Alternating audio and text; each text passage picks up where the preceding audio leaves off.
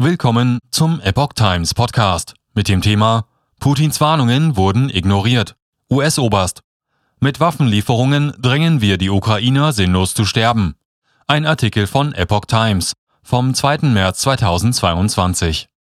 Die aktuelle Situation für die ukrainischen Soldaten ist nach Aussage eines US-Oberst aus dem näheren Umfeld von Ex-US-Präsident Donald Trump äußerst gefährlich. Der Krieg sei so gut wie verloren. Nur noch Verhandlungen könnten das Leben vieler unschuldiger Soldaten retten. Waffenlieferungen aus dem Westen hingegen würden den Krieg weiter anheizen. Der pensionierte Oberst der US-Armee, Douglas McGregor, verurteilt die Waffenlieferungen für die Ukraine scharf. Im Interview mit Fox News sagte er, dass sie als Anreiz dienen und die Ukrainer in einen sinnlosen Kampf schicken würden. Tatsächlich seien die Kämpfe im Osten der Ukraine so gut wie vorüber. Fast alle ukrainischen Truppen sind bereits eingekreist.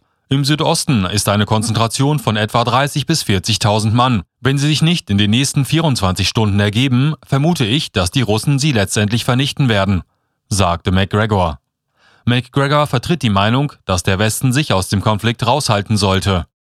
Das amerikanische Volk denkt, wir sollten uns raushalten. Die Europäer wollen auch fernbleiben. Was wirklich verstört, ist, dass wir auf der einen Seite keine Truppen schicken wollen auf der anderen Seite aber die Ukrainer drängen, in einem sinnlosen Kampf zu sterben, den sie nicht gewinnen können. Wir schaffen eine schlimmere humanitäre Katastrophe als alles bisher Dagewesene, wenn das nicht aufhört. So McGregor. Laut dem Oberst müsse Wladimir Zelensky jetzt Verhandlungen führen, um das bestmögliche Ergebnis zu erreichen. Putin wolle einen neutralen Staat, und den solle man ihm jetzt geben.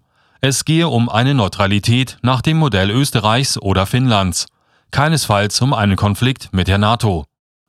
Der Westen habe 15 Jahre lang Putins Warnungen ignoriert.